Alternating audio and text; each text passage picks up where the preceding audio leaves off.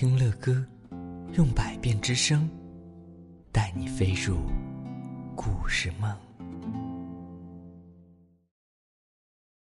宝贝们，晚上好，我是乐哥啊。这位宝贝儿他说：“你好，乐乐哥哥，我是来自德阳市的李俊伟小朋友啊。德阳应该是距离我们成都很近的一个地方。”他说：“我今年七岁了，我每天晚上都会听你讲故事，我非常喜欢你，谢谢乖乖，我也喜欢你。”他说。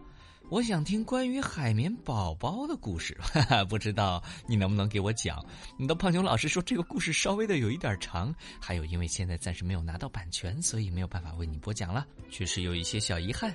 我们这位李俊伟小朋友，你可以换一篇故事点播，再试试看呢。这位宝贝他说了个 “hello”，我是你的学生于洛冉哦，哈哈，于洛冉呐，hello hello，他说我想听一个怪奇侦探。就是屁屁侦探的故事，求求你了，不用求。还有这位宝贝儿，他说卢老师啊，你们知道乐哥的另外一个称呼是卢老师。他说我想听你讲小学生版的大侦探福尔摩斯。我是来自成都市青羊区东城根街小学的杜爱轩啊，也是我的一位学生。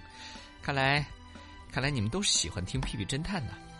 我们的于洛冉是不是在乐哥家里边来看到了？小乐乐看到的皮皮侦探的故事，所以你也想听了，好吧？我们试着今天播一篇啊，我找到的这一篇叫《观景山庄有妖怪》，我们来听听看吧。呃，今天的工作就到这里吧。皮皮侦探正准备关门休息，发现窗外有个女孩正朝里张望。原来也是住在。这个镇上的考拉小妹，考拉小妹深吸了一口气，然后说：“比比侦探，我有事要委托你，请跟我一起去抓妖怪。”“抓抓抓抓抓什么？抓抓妖怪？”布朗大吃了一惊。“是啊是啊，我们天天去玩的公园旁边有一座空房子。”原来是家旅馆，叫观景山庄。最近啊，这座空房子里出现了妖怪。据说妖怪咕噜噜的转着大眼珠，可吓人了呢。是叫观景山庄吗？听上去是个视野开阔的地方。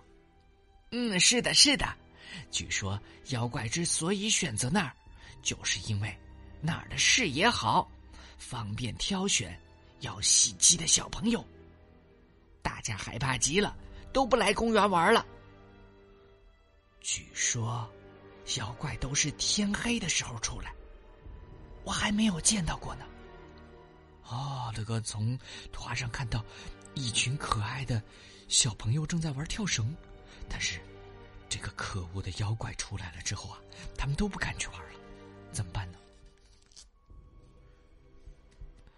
哎，这样下去，不知道会发生什么可怕的事情。所以昨天晚上我就去抓妖怪了。